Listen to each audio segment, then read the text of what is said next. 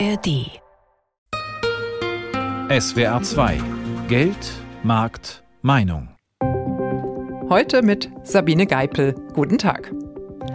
Nummer ziehen, Schlange stehen und Anträge mit Durchschlag. Wer einen Reisepass verlängern, ein Auto zulassen oder Wohngeld beantragen möchte, weiß, das gehört nach wie vor zum deutschen Behördenalltag, wie diese Woche vor dem Bürgeramt in Stuttgart. Ich stehe seit morgens 6 Uhr hier, also es kann es natürlich auch nicht sein, dass ich früh morgens rauskomme und meinen Arbeit nicht nachgehen kann. Ich muss extra dafür Urlaub nehmen. Ich muss zum Gewerbeamt und weiß, so viele Leute warten da. Die haben zu wenig Mitarbeiter. Ich komme aus Heidelberg und da war das super entspannt. Also da konnte man online immer Termine machen, aber hier geht es halt nicht. Digitalisierung ist Deutschland halt weit hinten dran. Ja, weit hinten dran ist Deutschland beim Thema Digitalisierung. Zwar hat die Corona-Zeit auch den deutschen Ämtern einen Schub gebracht, aber von einer flächendeckenden Digitalisierung der Verwaltung können wir hier nur träumen. Dabei ist diese doch eigentlich schon lange per Gesetz geplant. Unser Thema in den nächsten Minuten staubig statt smart bleibt die Digitalisierung in Deutschland auf der Strecke. Nein, es ist nicht alles schlecht, denn es gibt sie, die Vorzeigebeispiele. Die Stadt Heidelberg etwa will Smart City sein, mit eigener App für Bürgerinnen und Bürger, mit virtuellem Bürgeramt. Die meisten Dienste sind online, vom Antrag zur Abfallentsorgung bis zur Zweitwohnungssteuererklärung. Und wer sich trotzdem nicht zurechtfindet, der wird von einem eigenen Chatbot, Lumi, per künstlicher Intelligenz unterstützt. Aber die Regel ist das nicht. Vor allem kleine Kommunen kommen beim Thema Digitalisierung nur langsam voran, wenn andere Aufgaben immer mehr werden, Geld und Personal aber knapp sind. Wie etwa die Gemeinde Oberderdingen im Landkreis Karlsruhe das versucht, das berichtet Wolfgang Brauer. Holz, Gebälk und Bruchsteinmauer. Das Rathaus der 12.000 Einwohnergemeinde Oberderdingen ist im sogenannten Amthof, Klosteranlage aus dem 14. Jahrhundert, untergebracht. Gar nicht mittelalterlich, aber auch noch nicht ganz modern, das Bürgerbüro, die Schnittstelle zwischen Einwohnern und Gemeindeverwaltung, direkt am Eingang. Dort arbeitet Nadine Silber. Die ganzen Anträge, wie zum Beispiel die Müllbearbeitung, läuft eigentlich vieles schon digital. Die Führerscheinanträge, die schicken wir zwar noch per Post weg, aber wir drucken die auch schon digital aus und stehen auf der Homepage bereit. Klar, Personalausweis und Reisepass, das geht noch nicht digital. Die Leute müssen ja noch unterschreiben und müssen auch die Fingerabdrücke abgeben. Aber wenn die dann fertig sind, dann werden die trotzdem digital versendet. Dabei ist beim Thema Digitalisierung auch in Oberdardingen noch einige Luft nach oben, sagt Martin Dietrich. Er ist einer von zwei IT-Spezialisten der Gemeindeverwaltung. Gerade vorne im Bürgerbüro, da schlagen durchaus sehr viele unterschiedliche Fragen auf, welche digital nicht beantwortet können so einfach. Aber einfach einen Personalausweis beantragen, ein Gewerbe anmelden, eventuell die Hundesteuer anmelden und so weiter und so fort. Alles, wo ich momentan noch Papier benötige. Und da sind wir entsprechend dran, dass das zeitnah umgesetzt ist. Dietrich hat bis vor zweieinhalb Jahren noch in der Privatwirtschaft gearbeitet und hat den Vergleich zur öffentlichen Verwaltung ist durchaus ein Unterschied. Es ist grundsätzlich schlicht und ergreifend anders. Also in dem Mittelstand sind die Fristen etwas kürzer, dafür aber die Projekte deutlich kleiner. In der Gemeinde, speziell jetzt in den Corona-Jahren und dem großen Digitalpakt und dem Digitalpaket, waren das Summen, die ich zuvor definitiv nicht verantwortet habe. Vom Vergleich war es damals in der freien Marktwirtschaft schneller und kleiner und hier in einem speziell finanziell deutlich größerem Ausmaß. Schließlich hängen an den Gemeinderechnern nicht nur Verwaltung, Rechnungswesen und Bürgerdienste, sondern auch noch alle Kindergärten, Schulen und das Freibad. Selbst die Grillplätze der Gemeinde können inzwischen über ein IT-System gebucht werden. Trotzdem, in Oberdardingen sind der persönliche Kontakt und die traditionelle Verwaltung noch an der Tagesordnung, sagt Bürgermeister Thomas Nowitzki. Papier wird in der Verwaltung immer eine große Rolle spielen, das ist gar keine Frage. Aber es ist natürlich vor allen Dingen für den Sitzungsdienst, also auch bei mir, das ist klar, das iPad, ohne iPad geht gar nichts mehr, wenn man unterwegs ist, hat auch den Vorteil, man kann vieles von unterwegs aus bearbeiten, aber Papier, die Aktenführung ist immer noch da. Das iPad hilft zum Beispiel, wenn es darum geht, Ratsvorlagen online zu lesen. Das rechnet sich, erklärt Dieter Motzer, der Kämmerer der Gemeinde. Wir haben jetzt zum Beispiel auch in diesem Jahr den Haushaltsplan den Gemeinderäten nur noch digital zur Verfügung gestellt. Vorher war der Haushalt mit rund 700 Seiten jedem in Papierform zugegangen. Also ist ein Aufwand, der gespart ist und natürlich auch enorme Kosten. Trotzdem konnte der Haushalt von Oberderdingen in diesem Jahr erst mit mehreren Monaten Verzögerung verabschiedet werden. Der Grund wie in der freien Wirtschaft auch, Personalmangel. Also was sich wirklich sehr verschlimmert hat, ist die Bewerberlage, dass kaum mehr Bewerbungen kommen. Selbst auf gut dotierte Stellen ist es schwierig, Personal zu bekommen. Also nur bei mir in der Finanzverwaltung fehlen im Moment gerade aktuell vier Stellen nicht besetzt, zwei krankheitsbedingt, zwei ausgeschieden. Das merkt man innerhalb der Verwaltung. Man habe nur noch gut ein Drittel der Bewerbungen wie vor zehn Jahren, schätzt Bürgermeister Thomas Nowitzki. Deshalb beschäftigt die Gemeinde inzwischen auch immer mehr Quereinsteiger aus kaufmännischen Berufen, um die Lücken zu füllen. Hinzu kommt, dass Oberderdingen, wie andere Kommunen auch, in den vergangenen Jahren immer mehr Aufgaben übertragen bekommen haben, von der Flüchtlingsbetreuung bis hin zum Corona-Schutz. Auch dafür fehlt Personal. Kann die Digitalisierung da Abhilfe schaffen? Die ist notwendig, die wird helfen, aber sie wird das Problem nicht lösen. Auch die künstliche Intelligenz könnte die Arbeitsabläufe in den Amtsstuben stark verändern, glaubt der Bürgermeister. Aber man wird vieles online machen, aber ich glaube nicht, dass wir die Rathäuser abschaffen können. Ja, die Rathäuser und die Menschen darin abzuschaffen, das soll nicht das Ziel sein. Aber Amtsangelegenheiten leichter und damit auch schneller zu machen, das schon. Wie nutzen Bürgerinnen und Bürger digitale Behördendienste und wie zufrieden sind sie damit? Das untersucht die Boston Consulting Group regelmäßig in einer groß angelegten Studie, dem Digital Government Citizen Survey. Zuletzt 2022 mit mehr als 28.200 Teilnehmern aus 41 40 Ländern. Einer der Autoren der Studie ist Thilo Zelt. Herr Zelt, wir haben es geahnt, Deutschland schneidet im internationalen Vergleich gar nicht gut ab. Ja, leider ist das äh, eines der Kernergebnisse, die wir gesehen haben. Ja, und es gibt auch tatsächlich nur ein paar Länder, in denen die Menschen uns gesagt haben, dass sie tatsächlich noch weniger zufrieden sind mit den digitalen Behördenleistungen als in Deutschland. Also insbesondere äh, ist das in Österreich und Japan der Fall. Umgekehrt sehen wir, dass eine hohe Zufriedenheit in vielen Ländern da ist, wo in letzter Zeit sehr viel investiert wurde in digitale Angebote. Ne? Das ist in einigen Ländern im Mittleren Osten der Fall, in einigen Ländern, die so als digitale Vorreiter gelten können, wie zum Beispiel Singapur oder auch Estland, aber auch in vielen angloamerikanisch geprägten Ländern. Mhm. Woran liegt das, dass Deutschland so weit hinten ist? Wir stellen fest, zum einen, dass in der Covid-Pandemie zwar viele Menschen gelernt haben, mehr mit digitalen Angeboten zu arbeiten. Die Leistungen sind auch viel besser geworden. Auch die Behördenleistungen sind besser geworden. Wir haben nur festgestellt, die Erwartungen der Menschen sind tatsächlich mehr gestiegen als das, die Qualität der Angebote, die wir da heute vorfinden. Ähm, ein Ergebnis Ihrer Studie ist ja auch, Online-Dienste von Behörden werden in Deutschland eigentlich nicht häufig genutzt. Ja, genau. Ein Teil der Begründung liegt darin, dass es noch gar nicht so viele Angebote gibt, die online verfügbar sind. Dann ist es so, dass die, die verfügbar sind, oft nicht die sind, die man am häufigsten tatsächlich braucht. Und die, die es dann schon gibt, äh, die begeistern uns dann halt noch nicht so arg, sodass wir sagen, wir haben da große Lust zu, äh, die auch immer wieder zu benutzen. Es ist ja auch so, dass in Deutschland der Datenschutz eine große Rolle spielt. Der ist uns ja bekanntlich heilig. Und das, obwohl wir zum Beispiel gerne online shoppen bei Amazon oder per PayPal zahlen. Gegenüber Behördendienstleistungen gibt es da oft äh, eher eine Skepsis. Ja, das ist in der Tat so. Also Sorgen um den Datenschutz spielen in Deutschland sicher, äh, und das kommt auch bei uns raus, eine stärkere Rolle als in anderen Ländern. Ne? Das zeigt sich zum Beispiel an der Frage, ob Menschen dazu bereit sind, darauf einzugehen, dass irgendwelche Dienste äh, ihre Daten nutzen, damit zum Beispiel Angebote personalisiert angeboten werden können, also zugeschnitten auf das, was man selber möchte oder wo man selber herkommt. Da sind die Deutschen tatsächlich sehr zurückhaltend.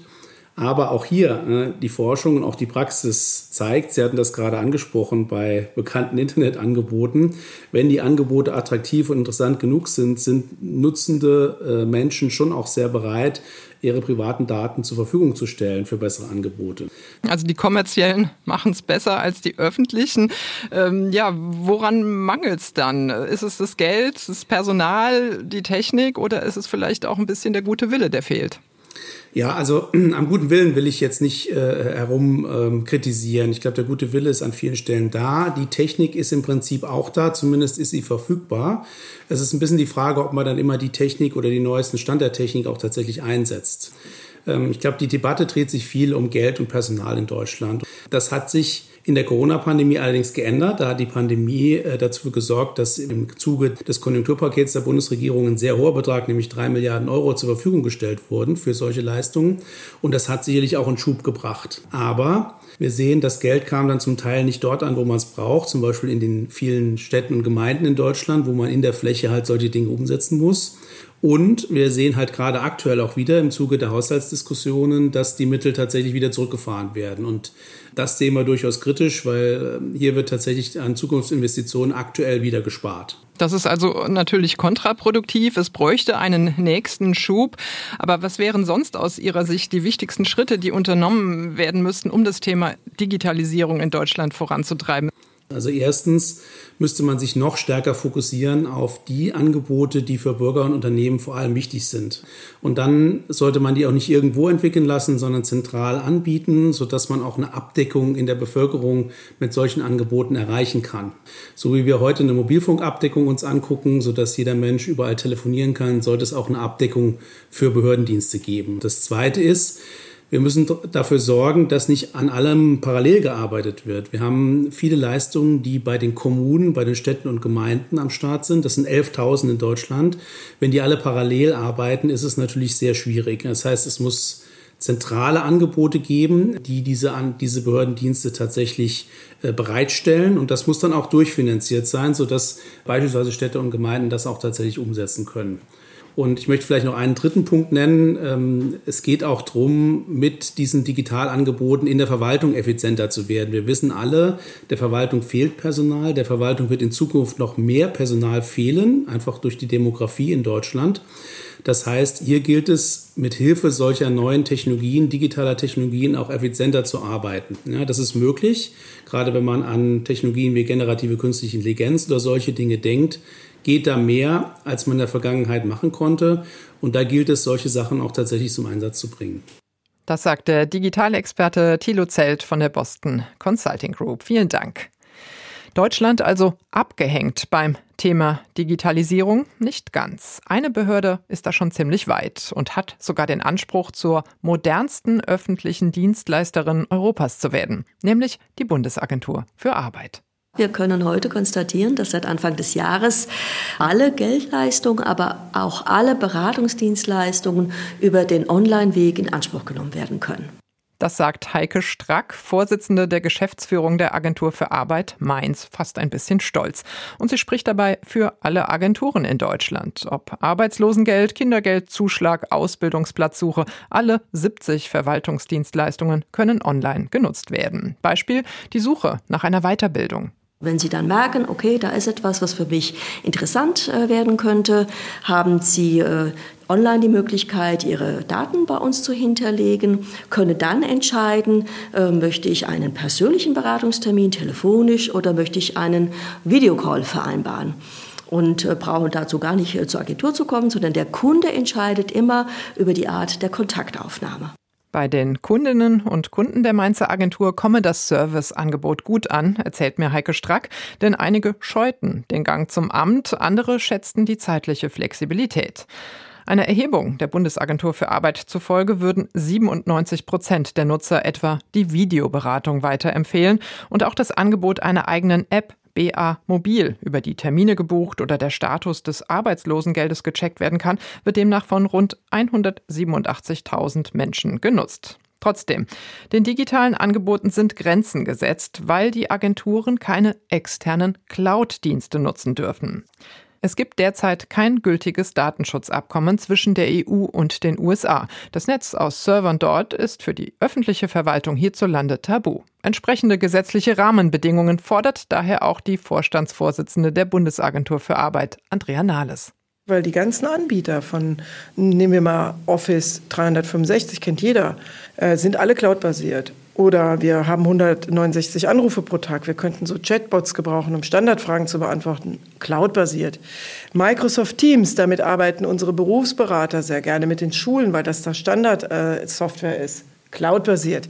Ich könnte diese Liste immer weiterführen. Wir kommen an eine Grenze, wo wir unseren Anspruch, kundenfreundliche Angebote zu machen, rein aus diesen Gründen nicht mehr aufrechterhalten können oder auch nicht mehr weiterentwickeln können. Und deswegen machen wir so Druck. Let's get Cloud heißt es von der BA. Let's Get Cloud nicht nur um moderner zu werden, sondern auch um dem eigenen Fachkräftemangel zu begegnen. In den kommenden Jahren wird ein Drittel der aktuell rund 113.000 Beschäftigten der BA in den Ruhestand gehen.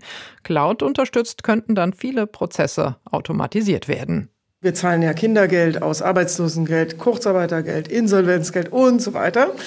Wir könnten dann teilweise in die Dunkelverarbeitung gehen, das heißt eine maschinelle Auszahlung bei Standardprozessen und das könnte dann eben einige Leute, die wir ohnehin in den Ruhestand verlieren, äh, ersetzen. Es macht auch fehlerärmer.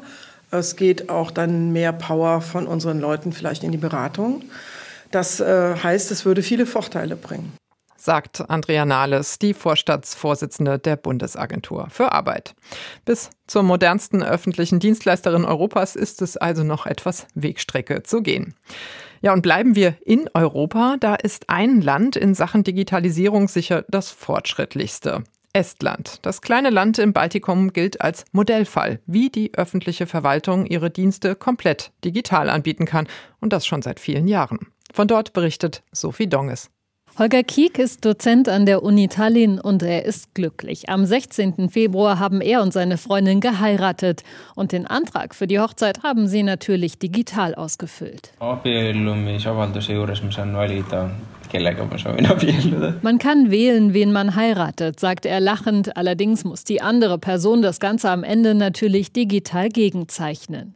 Nur für die finale Unterschrift mussten die beiden aufs Amt. Bei einer eventuellen Scheidung später wäre das auch so. Den ganzen Rest an Behördenkontakt erledigt Holger Kiek im Internet. Das ist seit Jahren Alltag in Estland. Nach der Unabhängigkeit von der damaligen Sowjetunion stand das Land vor einer grünen Wiese und musste die gesamte Verwaltung neu denken denken. Schlank, kostengünstig, digital, das war die Devise. Florian Markus, ursprünglich aus Deutschland, arbeitet seit Jahren als Digitalisierungsberater in Estland. Wir haben alle einen äh, elektronischen Personalausweis, der ist verpflichtend in Estland, gibt es seit 2001, äh, daher hat ihn wirklich jeder. Und dazu eben der, der Datenaustausch, der zwischen den verschiedenen Behörden ermöglicht wird. Auf dieser ganzen Grundlage sind momentan 99,9 Prozent aller staatlichen Dienstleistungen online. Ein Haus kaufen, das Haustier anmelden, bei Wahlen die Stimme abgeben. All das passiert im Netz. Eine Frage, die Florian Markus regelmäßig beantworten muss. Was ist mit dem Datenschutz, wenn selbst die Angaben zur eigenen Gesundheit digital verfügbar sind? Nicht jede Behörde, nicht jeder Beamte kann auf jeden Datensatz zugreifen. Das Steueramt bekommt keinen Einblick in meine Krankendaten beispielsweise. Ganz besonders wichtig, ich sehe in meinem Portal, wann welche Behörde auf welchen meiner Datensätze zugreift. Und wir hatten in Estland in der Vergangenheit schon Fälle, wo ähm, als Resultat eines solchen Zugriffs äh, Ärzte oder Polizisten ähm, ihre Lizenzen, ihre Jobs verloren haben. Die ersten digitalen Dienstleistungen gab es 1999. Die Systeme kommen teilweise in die Jahre.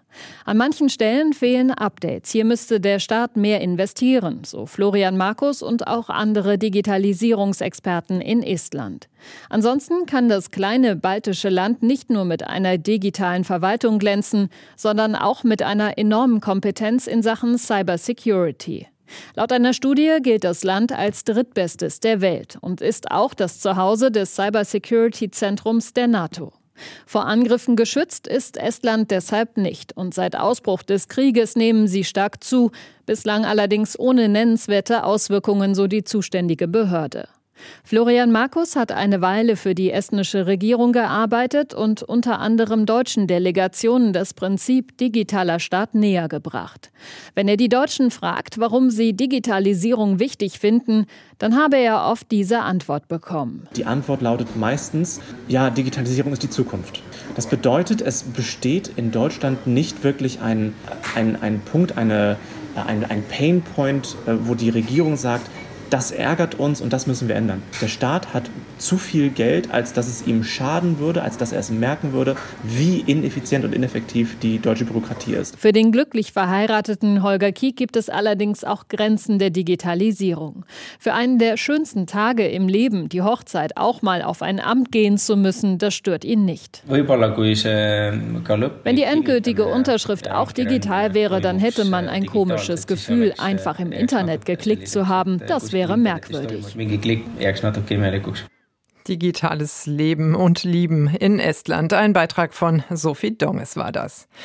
Ja, und ob wir in Deutschland irgendwann Verhältnisse wie in Estland haben werden, darüber möchte ich sprechen mit Markus Richter. Er ist Staatssekretär im Bundesinnenministerium und ist CIO, Chief Information Officer, und hat damit die Mammutaufgabe, deutsche Behörden digitaler zu machen. Herr Staatssekretär, mich würde ja interessieren, waren Sie selbst denn schon mal in Estland, um sich zu informieren, was dann auch hier möglich wäre? Ja, ich war mehrfach in Estland und ich bin mit dem CIO dort, also der Regierung von Estland, im engen Austausch. Wir haben gerade auch eine Kooperationsvereinbarung geschlossen. Es ist immer spannend, nach Estland zu fahren und dort zu lernen, auch wenn wir in Deutschland eine etwas andere Struktur haben. Hm, warum läuft denn in Estland in Sachen Digitalisierung so vieles besser als hier? Ja, man muss halt sehen, dass wir in Deutschland eine gewachsene Struktur haben. In Estland hat man an vielen Stellen auf der grünen Wiese anfangen können. Und auch wir in Deutschland haben bewiesen, dass dort, wo wir auf der grünen Wiese unterwegs sind, auch sehr schnell sind. Da denke ich an die Corona-Hilfen, die digital gelaufen sind. Ich denke an die Einmalzahlung für Studierende. Äh, das ist innerhalb von acht Wochen realisiert worden. Da sind Millionen von Vorgängen drüber abgewickelt worden, weil wir dort dort nicht in eine Bestandslandschaft eingreifen. Wir müssen ja sehen, dass wir in Deutschland föderal aufgestellt sind. Das heißt, wir haben die Bundesebene, die Länder, die Kommunen, 11.400 ja, selbstverwaltete Einheiten, die auch eigenverantwortlich IT betreiben. Und äh, das tun sie ja nicht erst seit heute, sondern auch schon seit längerem. Das heißt, wenn man etwas verändert, dann geht es vor allem darum, einheitliche Prozesse zu etablieren. Genau, Sie sagen es. Bund, Länder, Kommunen, da ist ja auch immer vom berühmten Flickenteppich die Rede. Es war ja so, dass mit dem Onlinezugangsgesetz, also kurz OZG, 2017 schon das Ziel gesetzt worden ist, insgesamt 575 Verwaltungsdienstleistungen von Bund, Ländern und Kommunen bis Ende 2022 online anzubieten. Das hat in fünf Jahren nicht geklappt. Lag das an den Strukturen, die ja vorher bekannt waren? Das ist so. Ähm, immerhin, ich will das äh, auch mal zur Einordnung sagen, dass zumindest die Leistungen, die der Bund selber anbietet, heute digital vorhanden sind. Und da sind auch relevante Leistungen wie zum Beispiel Arbeitslosengeld II-Zahlung mit enthalten. Aber die Musik spielt klar auf Länder- und kommunaler Ebene. Und das, was wir sehen müssen, ist, dass wir ein Stück weit verkannt haben, wenn man das so will, dass es nicht nur um Technik geht, sondern vor allem darum, einheitliche Abläufe zu etablieren. Also wir können den Bauantrag zum Beispiel nehmen, den gibt es heute digital. Oder die Ummeldung, den, die Wohnsitzummeldung, auch das gibt es digital. Wir haben heute viele Leistungen wie Kfz-Zulassung, Führerscheinausstellung, alles heute schon digital verfügbar, allerdings in einzelnen Kommunen. Es geht jetzt darum, diese Leistung flächendeckend auszurollen. Und wir haben deswegen nochmal eine stärkere Priorisierung äh, vorgenommen. Aber die Zahl 575, die täuscht ein Stück weit darüber hinweg, was tatsächlich vorhanden ist, weil diese Zahl ist wenig geeignet, über den Erfolg zu sprechen. Äh, diese Zahl ist sehr künstlich, die verändert sich täglich auch. Es kommen Leistungen zu, es fallen welche weg. Für mich ist viel relevanter, ob die Top-Leistungen flächendeckend verfügbar sind, wie viele Menschen wir erreichen und wie zufrieden sie mit der Leistung sind. Deswegen bauen wir in die Leistung auch zwingend äh, Feedback-Komponenten ein und die werten wir auch aus. Ähm, und ich glaube und bin überzeugt davon, dass wir ein Stück weit besser sind als der Ruf, auch wenn ich ganz klar sage, dass wir nicht dort stehen, wo wir sein wollen. Bevor wir in die Zukunft schauen, schauen wir nochmal zurück. Drei Milliarden Euro sind ja im Konjunkturpaket 2020 für das OZG zur Verfügung gestellt worden. Nachdem das jetzt halt in diesen fünf Jahren nicht so richtig hingehauen hat, muss man dann sagen, das war umsonst? Also das Geld ist ja nicht äh, komplett ausgegeben worden, sondern äh, es ist nur dort Geld abgeflossen, wo auch echte Leistungen gebaut worden sind und wo sie auch produktiv gegangen sind. Insofern wurde zwar ein Finanzrahmen zur Verfügung gestellt, aber deutlich weniger Geld ist abgeflossen. Nichtsdestotrotz ist auch das ein Indikator. Ähm, wir müssen gucken, dass wir die Leistungen, wirklich die Top-Leistungen, die vor allem auch Unternehmen betreffen, denn das sind auch Power-User der Verwaltung, äh, dass die digital vorhanden sind. Und wir haben heute mit dem Wirtschaftsportal, ähm, auch mit dem Bundesportal und auch elektronischen Identitäten, die wir anbieten, das Rüstzeug in der Hand, um weiterzugehen. Ähm, ich bin überzeugt davon, dass es uns gelingt, jetzt in den nächsten zwölf Monaten diese Lösung, die es alle schon gibt, auch wirklich in der Fläche ankommen zu lassen. Aber ich darf sagen, dann fängt die Digitalisierung eigentlich erst richtig an, denn es geht um Automatisierung in den Prozessen, es geht um neue Technologien, es geht um Cloud Computing. All das sind nicht Zukunftsgedanken, sondern Dinge, an denen wir jetzt schon konkret arbeiten. Wir parallelisieren also. Aber an vorderster Front geht es jetzt erstmal darum, diese Dinge in der Fläche ankommen zu lassen. Und die Herausforderung ist auch, äh, in diesem Change-Prozess, wenn ich das mal so sagen darf, dass wir die Menschen mitnehmen. Ich freue mich sehr, dass gerade der Verwaltungsindex neu rausgekommen ist. Der zeigt auch, dass die verfügbaren Leistungen, also die Menschen heute schon zur Verfügung stehen, um Digitalverwaltung in Anspruch zu nehmen, sich innerhalb der letzten zwei Jahre verdoppelt hat. Ähm, und heute ist deutlich mehr schon digital möglich, als man vielleicht gemeinhin glaubt. Äh, deswegen empfehle ich immer, auf die eigene Homepage der eigenen Kommune zu gehen. Dort findet man in der Regel alle Leistungen, die relevant sind, auch schon verfügbar und digital. Und dort, wo es noch nicht der Fall ist, empfehle ich die Frage zu stellen an, äh, das, an das Stadtparlament oder an Bürgermeister oder Landrätin, warum das noch nicht da ist. Denn die Lösung gibt es, sie muss jetzt nachgenutzt werden und wir haben gerade mit den kommunalen Spitzenverbänden auch einen Pakt der Nachnutzung geschlossen, ähm, sodass nochmal mehr Öl ins Getriebe kommt, dass das Mitnutzen auch wirklich stattfindet. Mhm. Sie haben es ja eben gerade gesagt, also es gibt ja viele positive Beispiele, wo die Städte schon Gas gegeben haben bei der Digitalisierung. Also jetzt gerade hier bei uns im Sendegebiet Heidelberg zum Beispiel äh, wäre so ein Fall. Aber wenn Sie sagen, ähm, es soll ja dann jetzt auch vereinheitlicht werden, müssen dann diese Kommunen dann auch ihre Aktivitäten wieder ja einstampfen? Oder wie muss man sich das vorstellen? Nein, wir sind äh, anschlussfähig, wie man so schön sagt. Das heißt, viele Kommunen haben heute sogenannte Fachverfahren im Einsatz, um bestimmte Prozesse abzuarbeiten. Da gehen wir nicht rein. Wir wollen nur, dass die Bürgerinnen und Bürger in diesem Land online ihre Anträge stellen können. Das heißt, es werden Daten generiert über ein Portal, das man aufruft, zum Beispiel über die Homepage der jeweiligen Stadt. Man gibt dort in dem Antrag die eigenen Daten an, lädt vielleicht auch manches hoch und schickt es dann digital ab. Die Daten gehen dann automatisch in das Fachverfahren innerhalb der Kommune, wo wir eine sehr unterschiedliche Landschaft haben. Trotzdem müssen wir stärker harmonisieren, weil die Frage ist, welche Daten brauche ich? In meinem eigenen Verfahren sich teilweise sehr unterscheidet. Und deswegen freue ich mich, dass wir Tandems gebildet haben zwischen einem Bundesministerium, das jeweils fachlich zuständig ist, und einem Bundesland. Die beiden behandeln jeweils ein Thema abschließend, zum Beispiel Hobby und Beruf oder eben Wohnsitzanmeldung und machen das für alle anderen Bundesländer mit und mhm. können das dann leichter auch ausrollen. Das heißt, wir haben hier parallelisiert aber man muss auch sagen, es gibt manche Verwaltungsverfahren, also wenn Sie zum Beispiel einen neuen Personalausweis sich ausstellen lassen wollen, da geht es nicht ganz ohne Kontaktpunkte, weil zum Beispiel Biometriedaten, Fingerabdrücke abzugeben sind. Mhm. Und auch da haben wir gerade eine Pilotierung am Laufen in acht Kommunen, ähm, wo wir einen Automaten aufstellen, der zum Beispiel auch in Kitas oder an anderen Stellen in der Stadt bereitgestellt werden kann, sodass wir eine aufsuchende Verwaltung haben und nicht immer das Erfordernis den Menschen zumuten, sich einen Termin in der Verwaltung geben lassen mhm. zu müssen. Es gibt ja jetzt einen neuen Entwurf, das OZG 2.0. Das ist noch kein äh, fertiges äh, Gesetz und, das habe ich aber in dem Entwurf so gelesen, es gibt keine Umsetzungsfrist. Also diesmal wird nicht gesagt, bis dann und dann muss das und das stehen.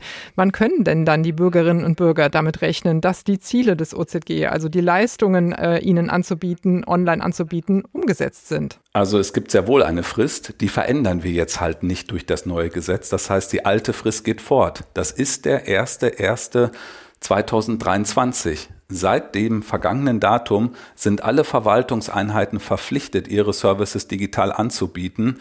Dort, wo es noch nicht geschehen ist, verhalten sich sozusagen einzelne Behördenteile rechtswidrig.